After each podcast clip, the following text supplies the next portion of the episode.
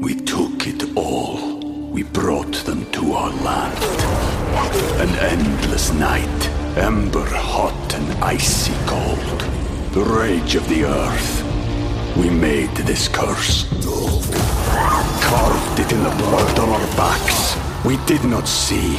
We could not, but she did. And in the end, What will I become? Senwa Saga. Hellblade 2. Play it now with Game Pass. TBS ポッドキャスト週刊文春などの連載でおなじみ、アメリカ在住の映画評論家町山智博さんに、海外の映画やカルチャーを語っていただく、アメリカ流れ物のコーナーです。町山さんはい、どうも町山です。よろしくお願いします。よろしくお願いします。あの、もうお帰りなさい、どうも。そうですよどうもありがとうございます。あの、ご無沙汰しておりました。はい。あもの、うお二週体の具合はどうですかもう、バチバチにピンピンでございます。よかったです。ありがとうございます。はで、あの、福田村事件も見てまいりまして、もはい。結構きついっすよね。そうですね。う、ねまあ、私あのは話させてもらったんで、ねちょっとね、レンゲちゃんの感想も聞おきうた。はいいはい。あのーその日曜日に池袋の劇場で見てきたんですけれど、もうはい会場パンパンでした。本当に満席でおう、で、なんかすごくその今見れて、その自分自身に、の中にもある加害性っていうことに、その作品を通じて向き合うことをするっていうのは本当に大事だなと思うし、でもちょっとこう気になったのが、やっぱりそのはいはい性愛描写うん。にまつわるところが、うん。ちょっとこう、なんだろうな、うん、べ、うんべたっていうか。うん、うん。そまのあ、あれはね、うんシナリオを書いた人がですね、ええあのー、まあ、なんていうか、自分の政治的な、その、無力性みたいなものね、インテリの。はい。あのー、井浦新さんが演じてた、はいはい。それを非常に性的な無力性と重ねるというですね、うん、うん。えーまあ、シナリオにしてるんで、んえーまあ、す、すまあ、なんというかですね、そういう時代もあったんですよ、昔。うん、そうなんですよね。はい。要するに、まあ、性的なパワーと政治的なパワーというのも同じものとして扱われてた時代があってですね、まあ、そういうものを、まあ、引きずってる 世代の人がシナリオを書いているので、そうか。なんか、そうその、ちょっと、その、令和の今見るには、うん懐かしい感じというか、うんそのちょ、っとね、上の世代の方がその書いたシナリオだなっていうこととか、うんうんあとその、はいやっぱり、濡れ場みたいうなこんううんシーンで、女優さんの顔は映るけど、俳優の顔はその伏せられるうんみたいなところも、ふんふんはいってなんかこう思っちゃったりした僕だ部っ分たらもう、あの、東出さん、そうですよ撮りねますけど。ね両いやで方もねね、両方映してほしいですよね。そうその感情が見たいから、ね。本当にお尻の方からこう、ね。いやでも本当にそれぐらい東出さんの演じたらあの役は本当に素晴らしかった。でもこ、東出さんのね、あの、日に焼けた背中とお尻がね、よかったですねこう、玉の汗が浮かんでるとこがっちり取ってたら、客がね、10倍入ってたと思います。もうさらに。だって、はいあの、東出さんの、その、ちょっとねこ、うあの、金太郎スタイ金ル太郎的スな。タイル的な衣うんうん。装。あの、なんあれでかっこいい金太郎の腹掛けみたいな。そのそう、肌をこうちょっと出すんだったら、もう東出さんのそっちをこう、だから、パさって撮っていいんじゃないかっていうッね。言うのもありだったんじゃないかと。だからあねーこういう映画は、とにかくね、あの、そういう政治的なこととかね、まあ、差別に対して、えー関心のある人しか来ないというね。うんえーだから結局、本当はね、その、差別的な人が来てほしいわけですよ。うんまあ、見てほしい人にちょっと届きづらいというか。そうそう、ね、ネットでね、その、なんていうかひどいこと書いてるような人が、でも、でも俺、東出のケツが見たいって言 って、映画館に押し寄せるというね、集客力ね。もう東出さんのとんでもないパワー で。とんでも思いましたない。ね。は確かに。い。はい。いや、でも、そういうの大事なんですよ。だからね、エそうですねッチなところっていうのはね、昔はね、難しい映画ほどエッチだった。なるほどメ。ッセージ性を届けるためのフックとして。へえ。そう、でもね、こう、俺はもうちょっと難しい映画で勉強しに行くんだって言いながら、実は、そうじゃない方見に行ってたりするんで、あーなるほど。その辺はね、いろんな戦略とかいろんなものがあるんで、一概にね、えー、まあ、生と政治というものをね、結びつけてた時代というのは、商売だったのかなっていうのもね、いろいろあるんですよ。まあ、確かにこういう恋愛模様が描かれるからこそ、はいその、広く届くっていうのはもちろんあるよなとはそう、まあ、いろいろあるんです。その全然なかったらね、お客さん来ないわけでね。そうやかっぱりなんでこんな必要以上にいい男が全部揃ってるんだっていうね。もうあの俳優さんがみんな良くて、ねそう一番私がこうね今回いいなって思ったシーンは、その小舟の上に乗った、その自分の妻と、えっとはい東出さんをこう見る、はい井浦新さんのあの顔、うんなんか、ねちょっと何とも言えない、んちょっとなん虚無に近いようそなう、ちょっと感情の見えるような。でもなんか傷ついた男性って見るの私は好きだなって映画の中でですよ、うんもちろん。うんうんうんもそっちちろでん。燃える人なんだ。はい、映え画でのもちょっ中でとでわすけかど。る。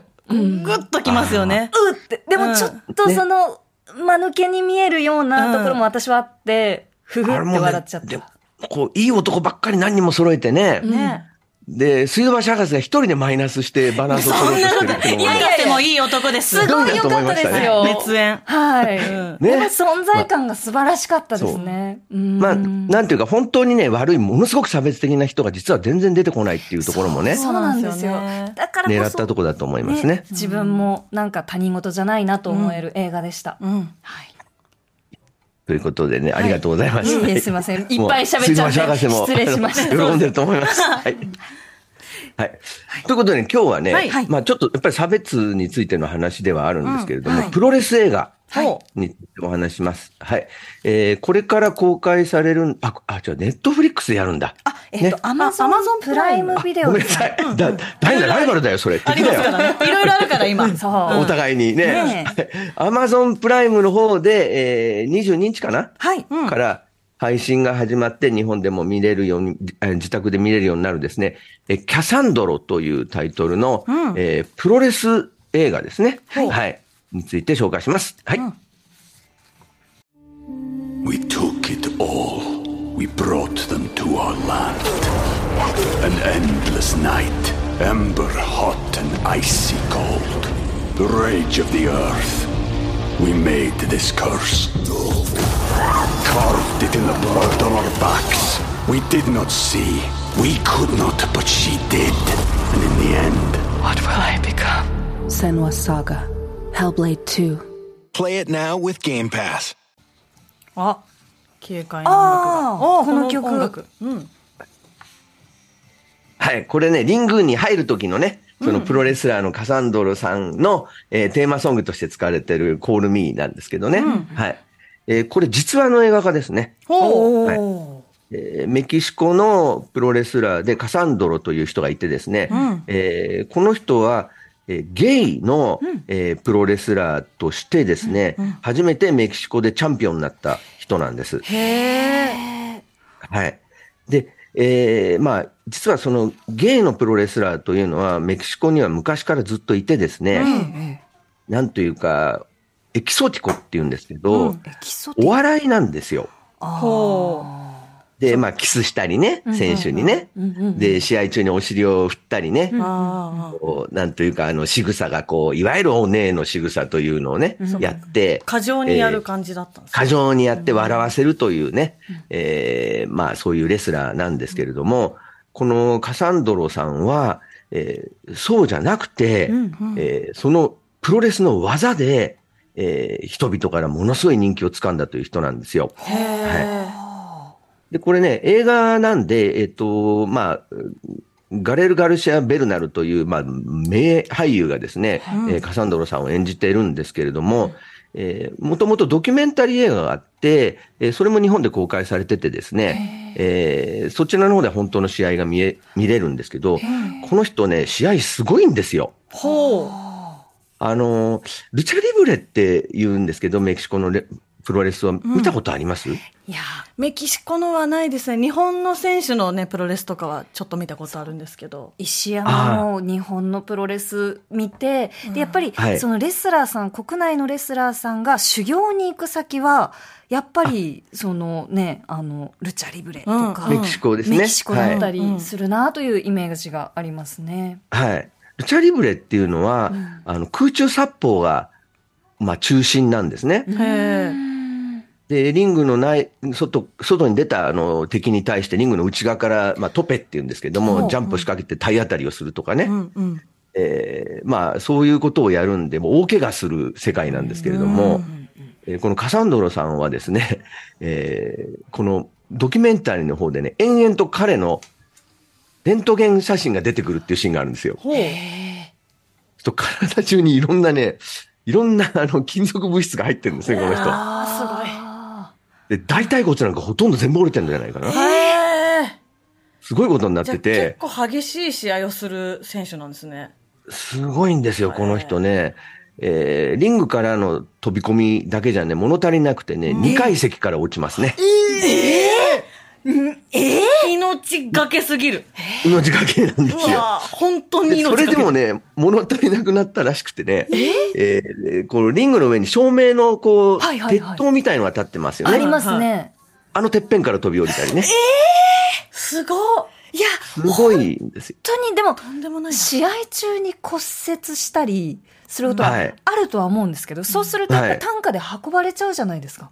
はいはいはい。え、それも、もう、含めで技をかけるんですか大抵レスラーは、あの、そのリングの中では何事もなかったように、控室に入ってから病院に行くんです。そうですよね。そっか、そうですよね。そうか。あの、どんなにお客さんのファンタジーを壊しちゃうんで。ねそうですよね。どんなに血流してても、うん。血だがって顔してますもそんうね。ですよ ね。あのね、この映画の方はね、んちょっとね、その辺はソフトにしてて、ええプロレスちょっと怖いって人も見れるような映画にしてますが、えー現実の方のカサンドロさんはすごくて、もう全身血血まみれになってやってる人ですからね。はい。でね、どうしてそんなことになるかっていうと、この人客にも刺されてます。え客にナイフで刺されたりしてます、この人。もう事件じゃん。本当ですね。普通に。普通に事件なんですけど、どうしてかというと、はいそのエキソティコね、そのまあ、オカマとかゲイとかそういうふうに言われてるような人が、メキシコではものすごく差別されてるんですよ。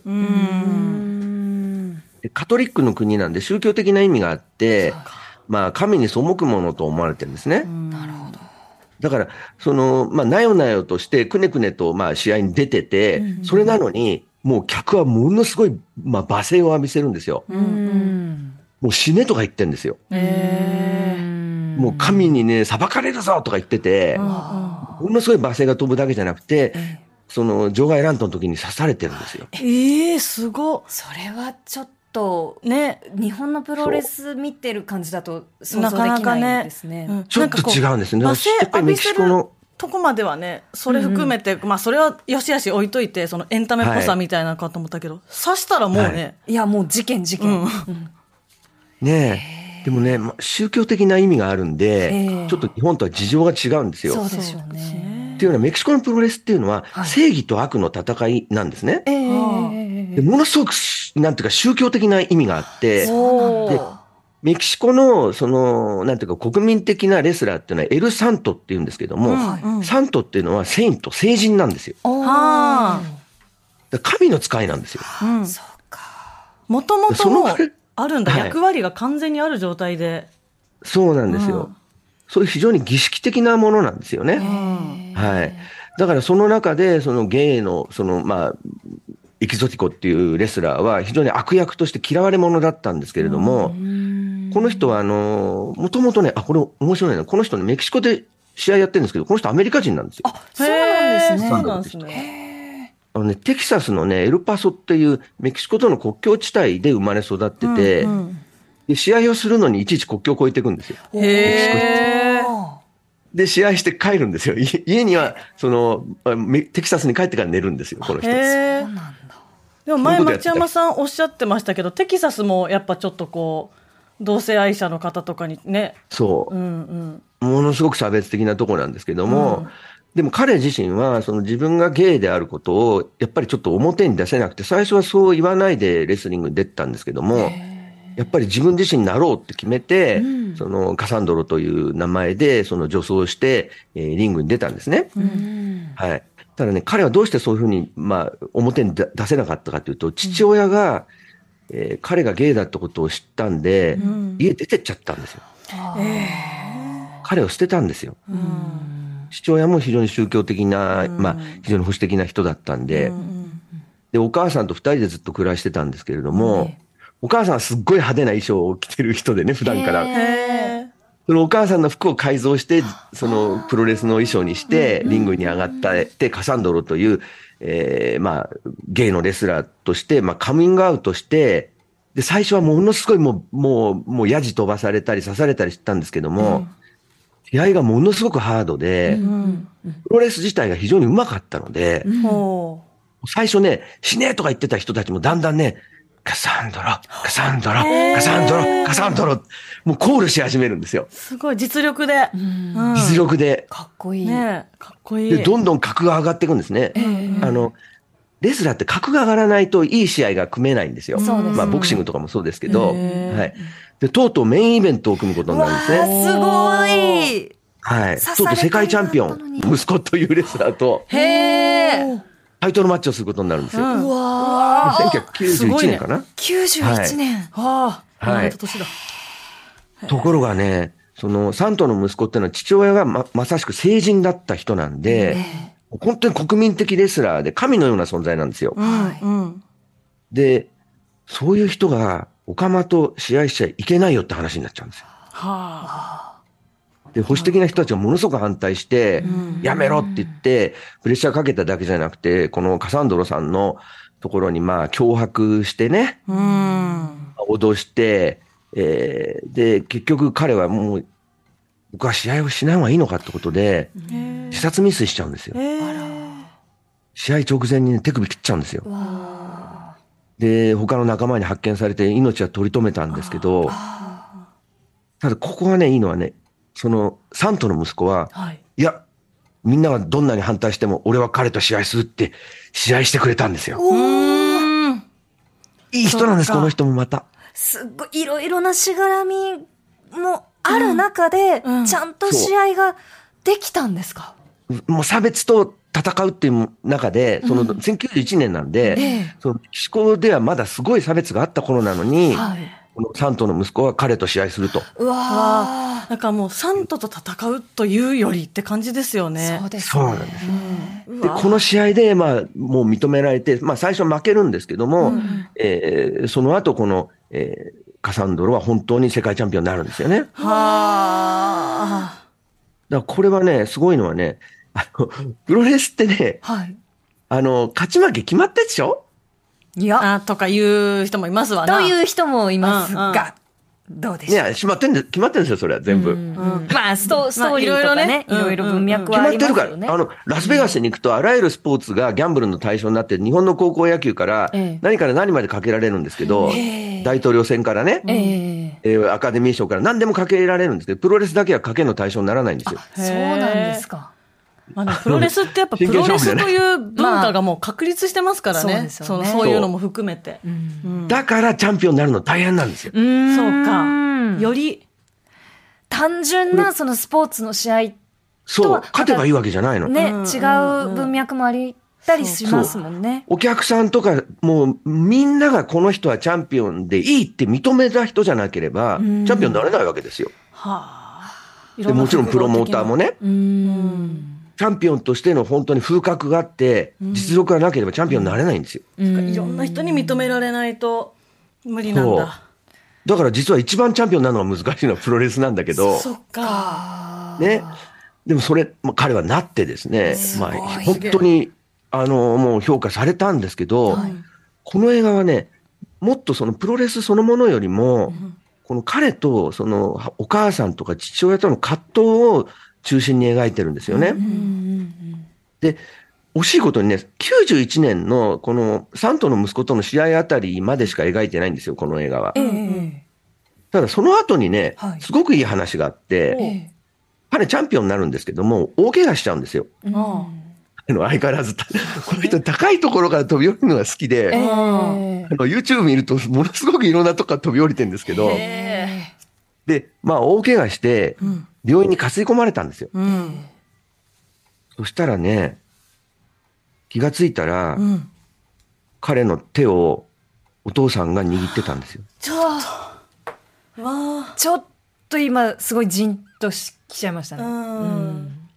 ずっとね、子供の頃に、お父さんは家を出てったんですよ。こんこんな、俺の息子はこんな男らしくないのは許せないっつって。ところが、そうかチャンピオンになりましたから。そうかなんかこう離れたとこから聞くと、都合がいい父親だなというふうにもまあそうですよね思ってしまうけど、まあ、本人がねもしかしたら一番認めてほしかったかもしれないしね、見て欲しかったんですよ。いやそうでしょう戦ってるところを。で、お父さんは、要するに男らしくないやつは嫌だって言ってたんだけど、男らしい試合をしてるんですよ。自分のままで、そその、う父親に認められるようなそう試合そうをしてきたできたんだ。女装して、綺麗な格好して、ゲーとして、でもすごい試合をして、うん誰よりもね、強いレスラーとして認められたんで、お父さんは病院に来てくれて、なんか男らしさってなんだろうってと考はえねちゃ思う。うけども、自分らしさだからいいんですよ、別に。男らしくも女らしくも関係ない。彼は自分らしく生きたんで、で、このカサンドロさん、日本に試合で来てるんですけど、へえ。お父さんと一緒に来てるんですよ。うわ、そうなんですか。何超仲良くなっちゃって超良かったね。そお寿司とか食べたかな、ねえ。天ぷらとか食べてほしいね。ドキュメンタリーはもう仲良くなった後なんで、二人仲良くしてるんですよ。でね、ただね、その前にお母さんが亡くなっちゃってるんですよあね。そうかそうだそうだ、うん。だから親子三人にはなれなかったんですよね。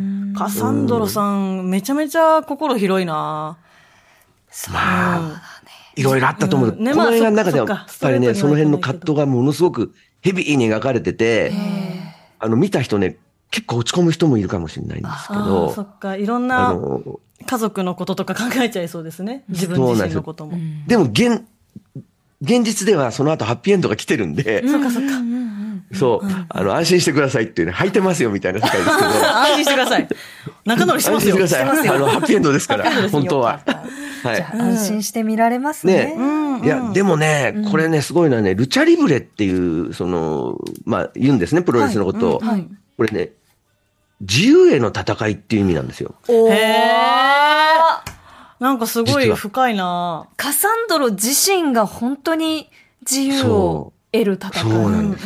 うわー、かっこいいなね。それ何度も自殺を図ったりね、その、やっぱり好きなレスラーが、あの、妻子がいて、えで、結局妻子を捨てられなくて彼と別れたりしてるんですけど、そうか失恋もあったりそう。でもう本当にもういろんなところからまあ排除されて、ね、もう弾かれてきたんですけれども、彼は生き延びたんですよ。でね、あの、映画の中でちょっと強烈なのはね、お酒と麻薬をすごくやるんですよ。彼はあーでもそれもね、やっぱりこういう辛かったからなんですけども、やっぱえ逃ーげてしま実った際は、えーそれも克服しました。はい。おすーごい。なんか本本当当ににすごい。本当の意味で強い人ですねなんかはい。で、今もやってますよ、試合。えーそうなんですか。ごい今も見られ22る日にあの、ロサンゼルスで試合してますけどね。えー全然現役だすげえすごいんですよ。もう結構いい年なんですけどね。はい。で、彼へのその敬意を表してですね、この3頭の息子はこの映画で実際に出演して3頭の息子を演じて試合してます。本人出本演。人本人が。はすい。こごいの人もうね、60なんですけど、はなんまあかすごいですよ。戦いを通して本当にね、強固なものがあったんだろうな、そう、戦いを通してね、えー通じ合ったんですね。すご、はいい。ということでね、あの、ちょっとね、映画の中に出てこない話も全部しちゃいましたけど、いやでも見て感じるものもたくさんありますよね、そきうっでとすねね。うんはい。うんあの、もう本当にね、えー僕はプロレスが大好きなんですけども、はい。で、今ね、あの、カサンドローさんは何をしてるかっていうと、今ね、その彼が言ってたメキシコ国境の町フアレスがギャングに、あの、占領されて、ものすごい状態になってるんで、あのそこから、あの、仲間のプロレスラー、の人たちをですね、えーアメリカに移住させるための保証人をやってるんですよ。ああ本当に素晴らしいですちゃんね。とそういう活動もされて、ああすごいなね。こはい。いない偉大なレスラー、あの、カサンドローの話でした。ありがとうございます。ありがとうございぜますひこれ映画で出会いたいです。えー今週22日金曜日に Amazon プライムビデオで配信される映画、カサンドロ、リング上のドラァグクイーンをご紹介いただきました。そしてこの22日金曜日は、はい以前町山さんにご紹介いただいたピギー。うんこれ見たい。ね千秋ちゃんの回、前村千秋ちゃんの回に紹介してもらったピはいはー。い。ほら。はい小豚ちゃんって言っていじめられてる女の子が、あの、連続殺人鬼がじいじめっ子を捕まえたところを見ちゃうって話とでいすうね。これ、はいこれも見たい。もうですし、も盛りだくさん22日は。ね。あアそンしディて、の週に紹介してもらったもの超も。結構きつい映画なんで、ロストキング はい覚悟してください。ははいい。。えそして、ロストキング。さらはに、えー4月にご紹介いただいた、ジョン・ウィック、コンシクエンスあすごいもな公開されます。続々と。続々と。ロストキングもか。そうなんですよ。大楽し変でみすだねな。楽しみ。ね大変です楽ねし一斉公み。開ですねめちゃめちゃ見楽たいしみ。映画が盛りだくさんです。えー町山さん、ありがとうございありがとうござまし。いましたどうたも。でした。以上、アメリカ在住の映画評論家、町山智博さんのアメリカ流れ物でした。 TBS ポッドキャスト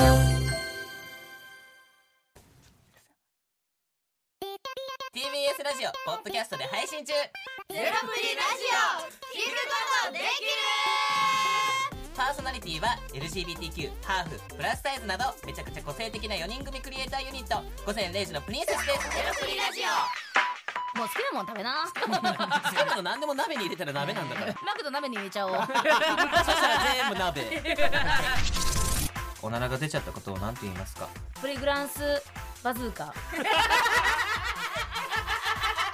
みにおしゃれではないよ こんな感じになります。笑い方海賊になりますおうち最後にこの CM 聞いてるみんなに一言お前お前なんで言ったとにかく聞いてください。ゼロプリで検索。ゼロプリラジオ毎週土曜午前0時に配信それではポッドキャストで会いましょうせーのほなまたゼロプリレディオ。